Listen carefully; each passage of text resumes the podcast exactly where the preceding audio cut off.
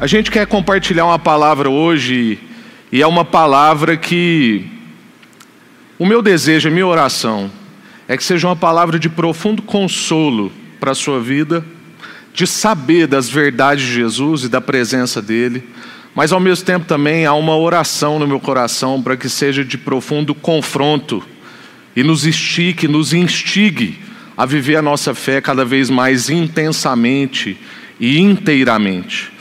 Então, abra sua Bíblia em Mateus, no capítulo 9, e eu quero conversar com você no trecho em que Jesus faz milagres e depois vai dizer que ele percorria vários lugares e ele tinha algumas ações nesses lugares e ele levanta um diagnóstico. Jesus percebe uma coisa comum que é ovelhas que não têm pastor, as pessoas perdidas, as pessoas aflitas, as pessoas procurando uma referência e não encontrando. Mateus capítulo 9, do verso 27 ao verso 38.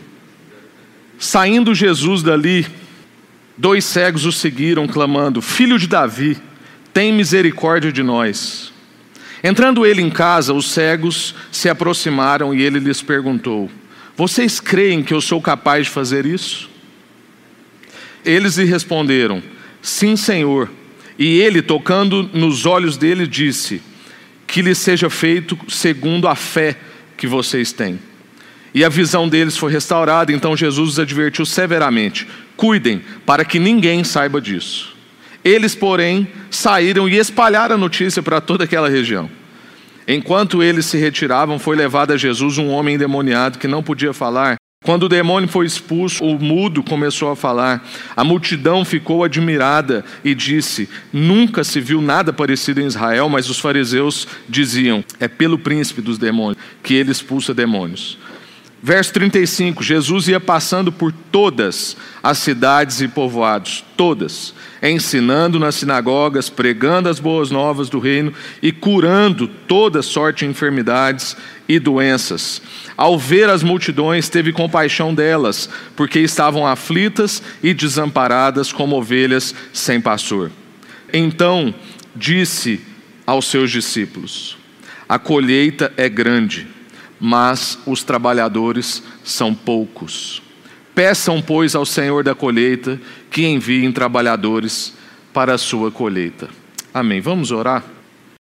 Senhor, se conosco nesse momento, que a Sua palavra penetre e entre o nosso coração, aquieta a nossa alma, remova, ó Deus, a distração dos meus irmãos na Sua casa ou onde eles estiverem agora que seja um momento diante da Sua palavra e da Sua presença.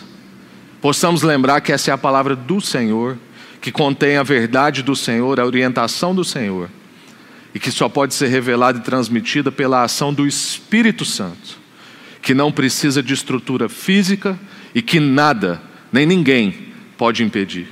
Então, o Espírito Santo de Deus traduz a palavra no nosso coração, no meu, dos nossos que estamos aqui trabalhando e de cada irmão e irmã que estão agora em suas casas. Em nome de Jesus. Amém. Aleluia. Graças a Deus.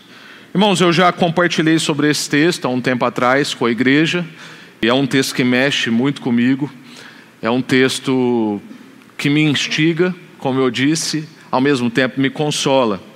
E em tempos como a gente está vivendo, eu não sei se você consegue perceber isso, mas para mim fica claro que os dias que a gente está vivendo tem grande busca por referências, por lideranças, por palavras de pessoas que possam orientar, consolar, instruir, e aí eu percebo que mesmo as pessoas estando muito cansadas, e a gente tem ouvido relato né, de muita gente que, olha, eu estou cansado de tela, ah, eu mesmo tenho vivido essa experiência, chega nove horas da noite, eu estou acabado, eu não aguento mais tela, né, uma reunião ou um aconselhamento ah, por uma tela. Ao mesmo tempo, as pessoas estão sedentas. Então há um cansaço, e ao mesmo tempo há uma sede. Ao mesmo tempo que parece que a gente não aguenta mais, a gente está em busca de algo que nos oriente, que, que nos encaminhe, que nos mostre. Então, está claro também que ao mesmo tempo que há uma busca por referências, lideranças e palavras, É claro também para nós que falta referências que consigam apacentar as pessoas. Falta liderança na nação, falta liderança, infelizmente, no que representa a igreja, no seu, na sua esfera pública, né? aquilo que aparece muitas vezes a gente sente que não é o que nos representa, ou seja, faltam pessoas que consigam apacentar outras pessoas. Fazendo um paralelo com as palavras de Jesus, tem lobos, tem mercenários, mas faltam pastores. Infelizmente, chove live, chove curso, chovem promessas de solução, de consolação, de salvação, mas a grande pergunta é: onde está a salvação? Onde está a consolação? Onde está a solução? As pessoas estão em busca disso.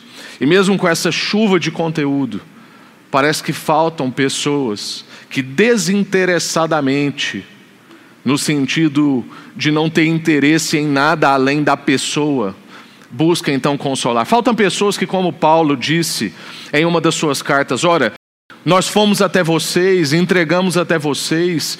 Em Tessalonicenses ele diz: e nós queremos vocês e não o que é de vocês.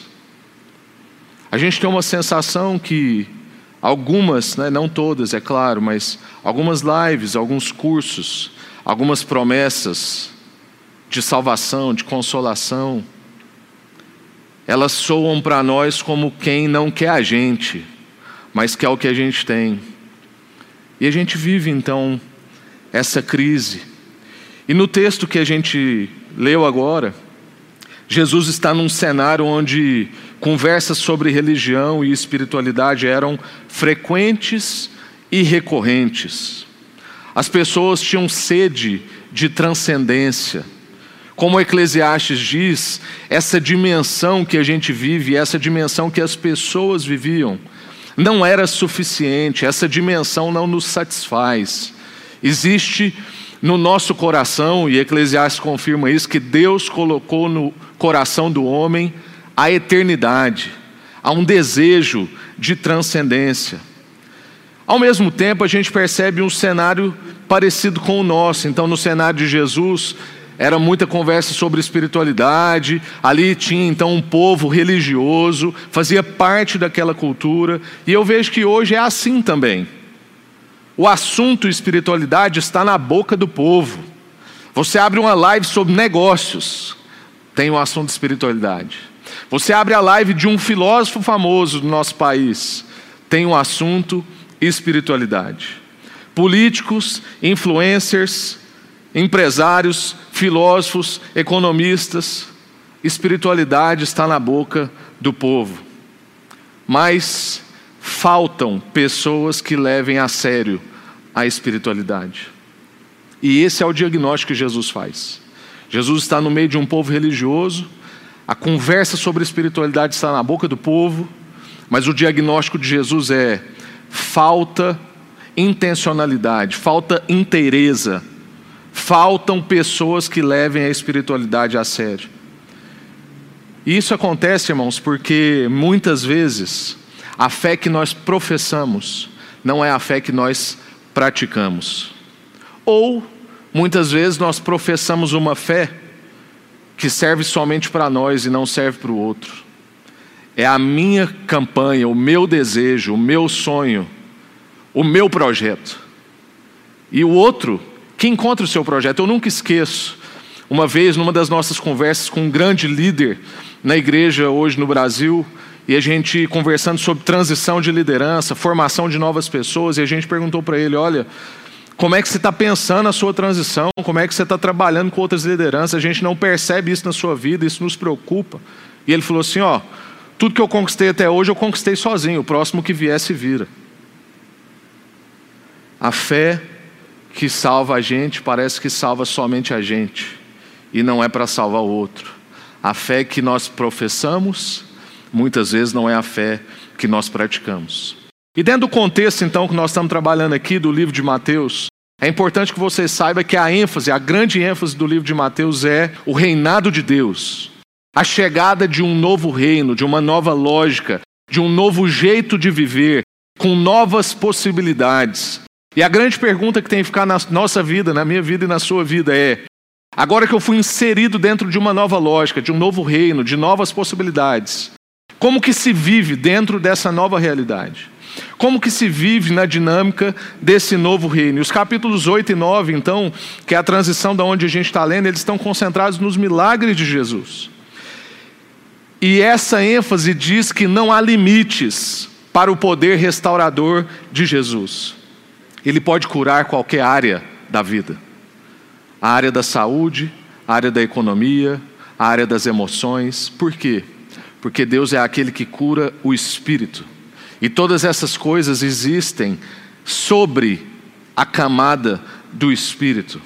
Jesus então está sempre em movimento e nos chama a segui-lo. Jesus está à procura de pessoas que queiram imitar o seu movimento, o seu deslocamento. E nesse movimento de Jesus, então, que diz que ele percorria todas as cidades e povoados, nesse movimento a gente percebe qual é o impulso do seu deslocamento. O que que faz Jesus se deslocar? O que que faz Jesus se mover em direção às pessoas, às suas necessidades? E o impulso então do seu deslocamento fica claro para nós nesse texto, vem da compaixão. E a compaixão de Jesus gera frutos. E diante então dessa compaixão que gera frutos, Jesus também percebe um diagnóstico e faz um clamor. E é sobre essas coisas que eu quero falar com você hoje. É que nesse deslocamento e nesse movimento de Jesus, eu quero observar com vocês três coisas. A primeira é a compaixão de Jesus. A segunda é os frutos gerados dessa compaixão. E a terceira coisa é justamente esse diagnóstico e esse clamor que Jesus faz. Então Jesus olha e vê. Tem muita gente que olha, mas não vê. E é importante você saber que a maneira como você vê afeta o que você sente. Vou repetir. A maneira como eu vejo afeta o que eu sinto. É por isso que muitos de nós preferem virar o rosto. É por isso que muitos de nós, mesmo para coisas da nossa interioridade, fala assim: eu não quero nem ver, eu não quero nem mexer nisso. E aí a gente não encara a realidade com a sua verdade. Então, irmãos, a compaixão de Jesus e a nossa compaixão vem de ver.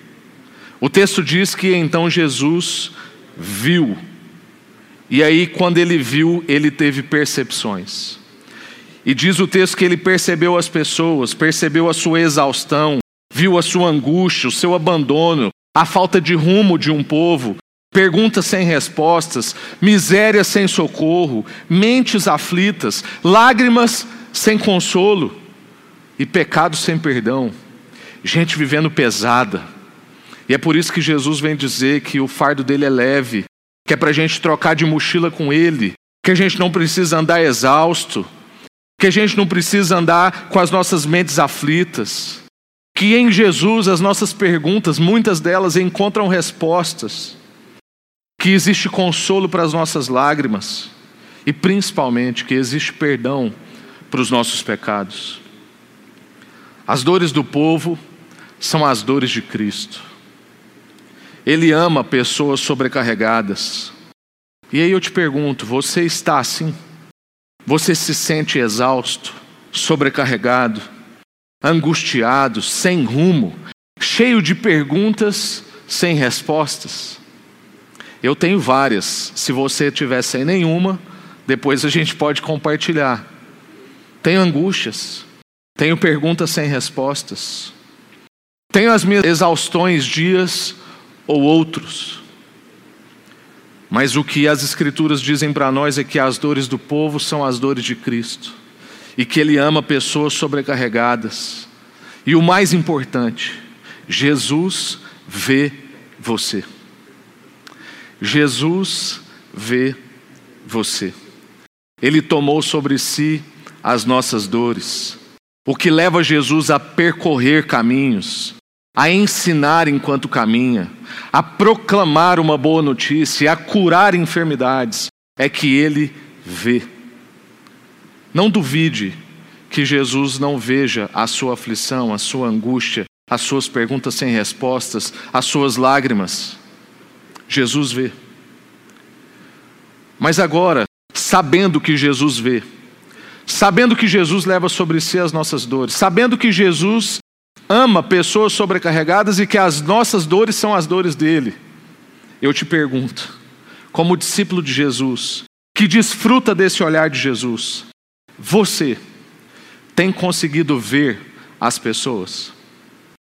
Você tem conseguido perceber pessoas exaustas, angustiadas, com perguntas sem respostas e lágrimas não enxugadas?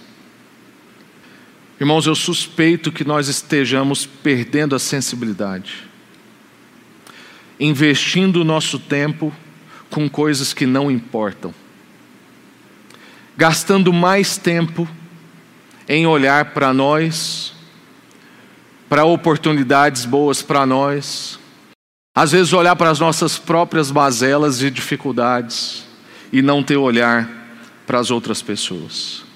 Uma vez alcançados pelo olhar de Jesus, nós precisamos então passar a ver as pessoas. E essa compaixão de Jesus nos leva à segunda coisa que eu quero ver com você. É que ela gera frutos. Os frutos da compaixão. E é por isso que a gente precisa ver para que a gente manifeste os mesmos frutos de Jesus. E que frutos são esses? Os frutos de Jesus são quatro verbos. O texto diz para nós, e nós estamos aí do verso 27 ao verso 36, especificamente nesse ponto. Temos duas pessoas curadas, pessoas que foram atrás de Jesus, Jesus as percebeu, as viu, viu sua aflição e as curou. Aí Jesus então continua o seu caminho com quatro verbos. Os frutos dessa compaixão são percorrer, ensinar, proclamar e curar. Nós sabemos que verbo é ação, verbo é movimento, verbo é fazer. João, quando vai narrar a Gênese de Jesus, em João 1, ele vai dizer que ele era o Verbo, ele era a ação, que criava todas as coisas. Todas as coisas foram feitas nele, subsistem nele, foram feitas para ele, por causa dele. E ele está redimindo todas as coisas nele. São quatro ações. Movimento diz que Jesus percorria todas as cidades. Ensino. Jesus não quer que a gente fique ignorante. Proclamação. Existe uma boa notícia no meio de dores, sofrimento e crises econômicas, crises políticas, pandemia, existe uma boa notícia. A boa notícia é: a nossa existência não se resume a essa dimensão. Você não foi feito só para isso. Existe uma vida para nós que é eterna, e isso está acessível em Cristo Jesus.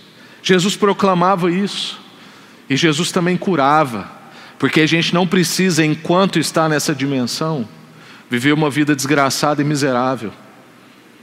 A gente vive uma vida curada por Jesus, curado nas nossas culpas, nas nossas enfermidades emocionais, curas físicas, câncer, pandemia e tantas outras coisas, paralisias, sejam elas físicas ou não. Os frutos da sua compaixão é que ele percorre, ensina, proclama e cura.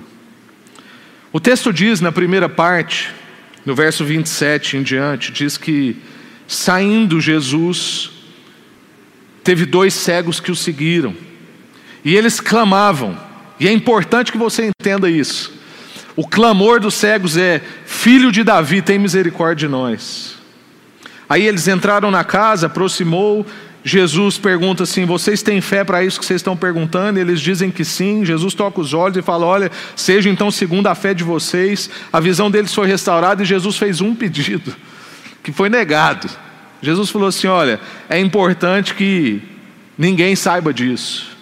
Mas eles, porém, saíram e espalharam a notícia por toda a região. E eu quero destacar duas coisas dentro desse ponto aqui dos frutos da compaixão de Jesus e que essa história mostra para nós. Um primeiro aspecto a respeito de nós, sobre nós. Você e eu usufruímos dos frutos da compaixão. Eu e você somos alcançados pelo movimento de Jesus. Ele é que veio até você e a mim. Ele é que nos alcançou, não fizemos nada para que fôssemos alcançados por Jesus. Ele é quem nos ensina, a graça de Deus, a Bíblia diz que a graça nos educa a viver. Jesus proclama para nós boas notícias. E Jesus cura a gente. A gente usufrui dos frutos da compaixão. A gente nunca sabe exatamente quando é que a gente vai passar por alguma enfermidade, uma dificuldade. Estava todo mundo fazendo planos para 2020. A gente não sabe exatamente quando é que vem a calamidade. Mas uma coisa a gente sabe: Jesus é amigo dos doentes. Jesus é amigo dos doentes. Ele percorre o caminho até nós, na nossa enfermidade da alma, na nossa enfermidade física, na nossa enfermidade emocional, econômica. Ele percorreu o caminho até nós e isso foi feito num caminho difícil, o caminho da cruz. Ele sara corpos e consciências enfermas. E ele só consegue fazer isso porque ele não percorreu só o caminho da cruz. As Escrituras dizem que Jesus desceu às partes mais baixas da terra. Ficou três dias e três noites, como ele mesmo diz, fazendo um paralelo com a história de Jonas. Ficou três dias e três noites em trevas. Mas ao terceiro dia ele ressuscitou. E ele vem trazendo com a ressurreição a cura de todas as nossas enfermidades o rompimento com a limitação do nosso tempo. E todos nós agora em Cristo somos inseridos numa dimensão de eternidade, não somos escravos dessa dimensão e dessa realidade. Apesar então de muitos de nós buscarmos distância dos doentes, Jesus tem um cuidado especial com eles, barra nós, que somos todos enfermos. Apesar de nós então buscarmos distância dos doentes, Jesus tem um cuidado especial com os doentes. Mas ainda sobre nós, irmãos, nós somos chamados a dar esses mesmos frutos. Ao receber desses frutos da compaixão de Jesus, somos convidados a ter compaixão como Jesus e também percorrer, ensinar, proclamar e curar. O texto diz que os cegos não resistiram Irmãos, esses homens chamaram Jesus de filho de Davi. Eles tinham temor a Jesus. E eles desobedeceram a ordem expressa de Jesus logo após a sua cura. Mas ao invés de pensar nisso só como uma desobediência, pense nisso como uma grande empolgação, um impulso desse milagre que eles não conseguiam segurar. Eles não resistiram guardar o que eles tinham recebido. Eles não conseguiam reter o bem que eles tinham desfrutado. E aí eu te pergunto, por que, para mim e para você, por que, que a gente não está compartilhando isso que nós temos recebido de Jesus de maneira irrefreável? Por que, que nós não estamos compartilhando o bem que nós recebemos de Jesus de maneira irrefreável? Por que, que o nosso impulso, muitas vezes de compartilhar insatisfações com a política, insatisfações com a nossa saúde, insatisfações com irmãos difíceis, insatisfações com o tanto de dinheiro que eu tenho ou que o outro tem. Por que, que o nosso impulso de compartilhar essas insatisfações está maior do que o impulso de compartilhar a grandiosidade de Jesus? do que Jesus tem feito por mim e por você.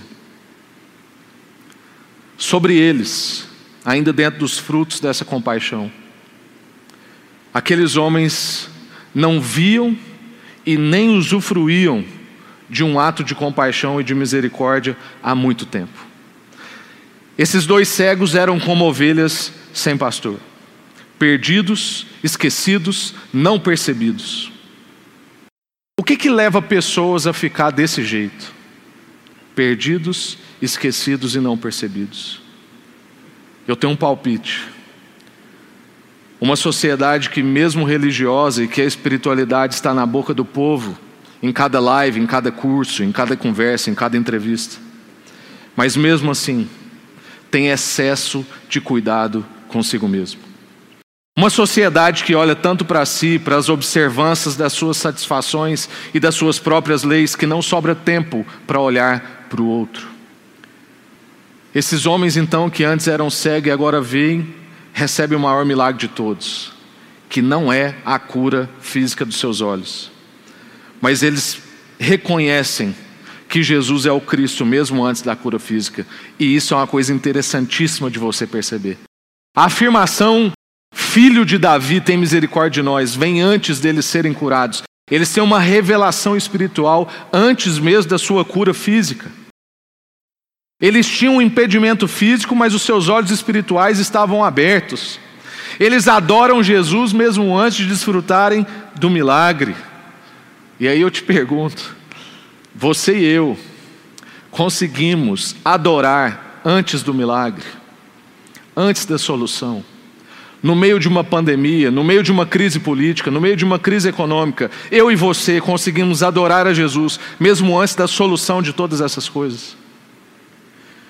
Irmãos, eu creio que nesse tempo, Deus está nos dando a oportunidade da gente viver, viver intensamente o que a gente prega e o que a gente canta durante anos. A gente canta que se Deus fizer, Ele é Deus, se não fizer, ele é Deus. Se a porta abrir, Ele é Deus. Se fechar, continua sendo Deus. A gente canta que Ele continua sendo bom. Ele continua sendo Deus. Mas num momento como esse, a gente está sendo levado ao extremo do que a gente crê. É isso mesmo que a gente canta, o que a gente crê a gente consegue, como esses dois cegos, adorarem antes de receber o milagre e a solução. E a terceira e última coisa que eu disse que nós veríamos é que Jesus levanta um diagnóstico e faz um clamor. Dos versos 36 ao verso 38. O diagnóstico de Jesus é que ele percebe pessoas como ovelhas sem pastor. E o clamor de Jesus é que ele precisa de mais trabalhadores. A seara é grande, os campos estão brancos, como é o tema do ano no Ministério Sal da Terra, mas faltam trabalhadores. É interessante perceber que Jesus tem uma percepção comum para diferentes contextos. O texto diz que Jesus percorria todas as cidades e povoados. O que, que isso quer dizer? Desde cidades bem organizadas e estruturadas até povos menos organizados e menos estruturados, ambos tinham uma coisa em comum. Mesmo tendo todo tipo de gente, pessoas solteiras, pessoas casadas, pessoas ricas, pessoas pobres, pessoas religiosas, pessoas não religiosas, pessoas instruídas, pessoas menos instruídas. O diagnóstico comum de Jesus era ovelhas sem pastor. Tem rico que é ovelha sem pastor, tem pobre que é ovelha sem pastor. Tem gente muito instruída que está como ovelha sem pastor, tem gente pouco instruída que está como ovelha sem pastor. Tem filósofos como ovelha sem pastor. Tem gente que nunca leu um livro como ovelha sem pastor. Tem grandes empresários como ovelha sem pastor. Tem funcionários como ovelha sem pastor. A cidade precisa de nós, irmãos. As pessoas precisam do povo de Deus. Ela espera ardentemente mesmo muitas vezes sem saber, mas ela espera pela revelação dos filhos de Deus.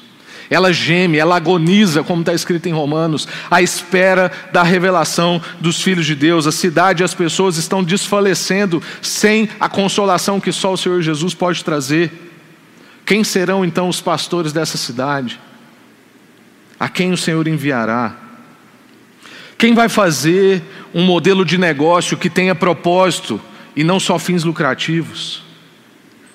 Que tem uma diaconia para os funcionários.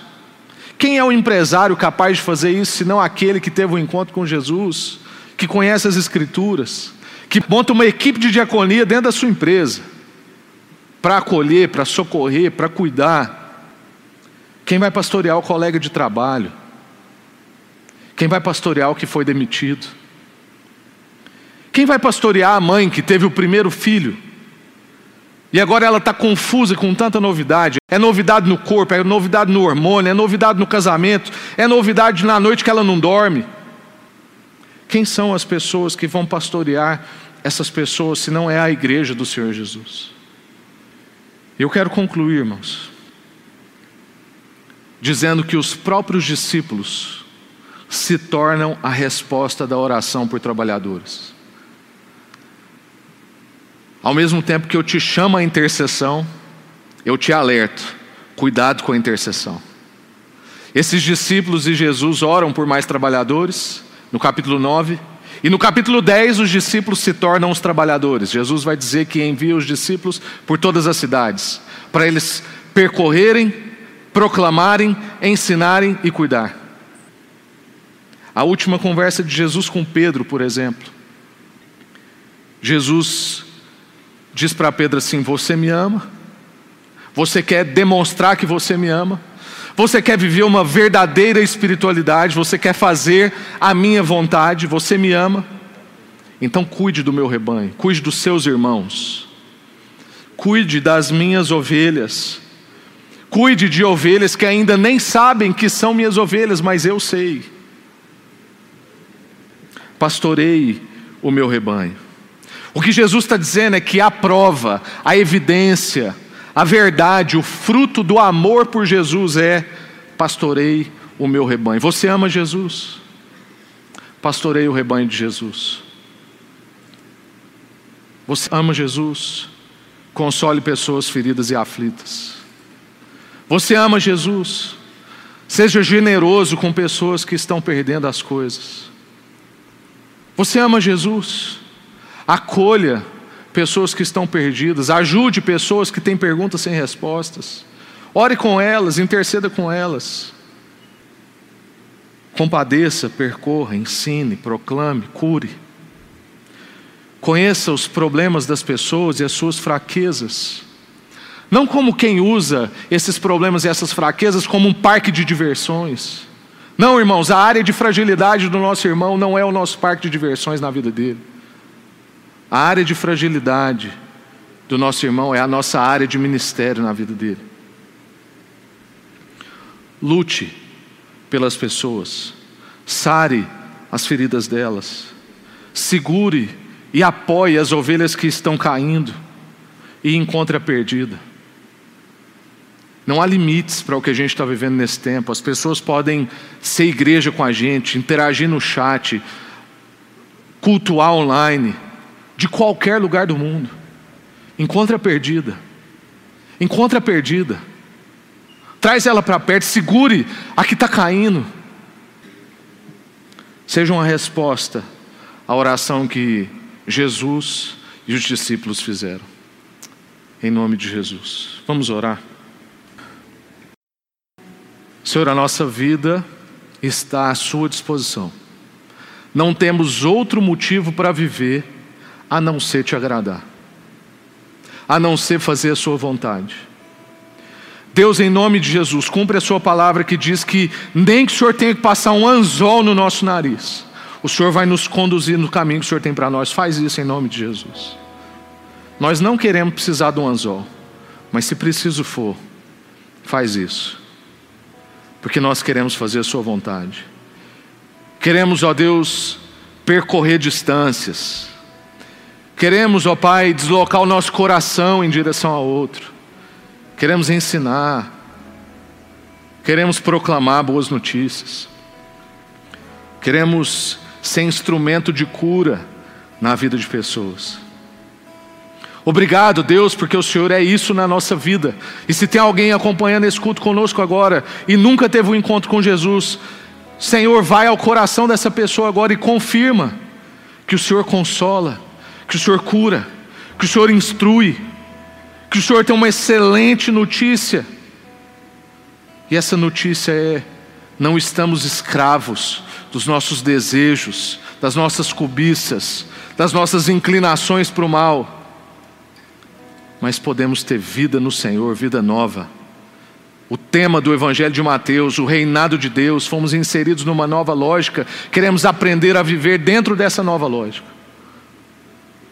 Que pessoas hoje possam tomar decisão pelo Senhor Jesus, entendendo que não há vida fora dele, não há consolo fora dele, e você vai ficar procurando de live em live, de filósofo em filósofo, e não vai encontrar, porque só em Jesus há cura, só em Jesus há boa notícia, só em Jesus há verdadeira instrução. E só Jesus ou pessoas que tiveram encontro com Jesus percorrem distâncias ao seu encontro. E nós que já tivemos um encontro com Jesus, possamos manifestar e revelar os mesmos frutos da compaixão. Em nome de Jesus. Amém. Aleluia. Deus te abençoe. Uma excelente semana, sendo resposta do Senhor Jesus, resposta dos discípulos, sendo esses trabalhadores que vão em direção à cidade e apacenta, consola, enxuga lágrimas, instrui, traz uma boa notícia, é instrumento de cura, pastoreia um povo que está como ovelha sem pastor. Em nome de Jesus, Deus abençoe.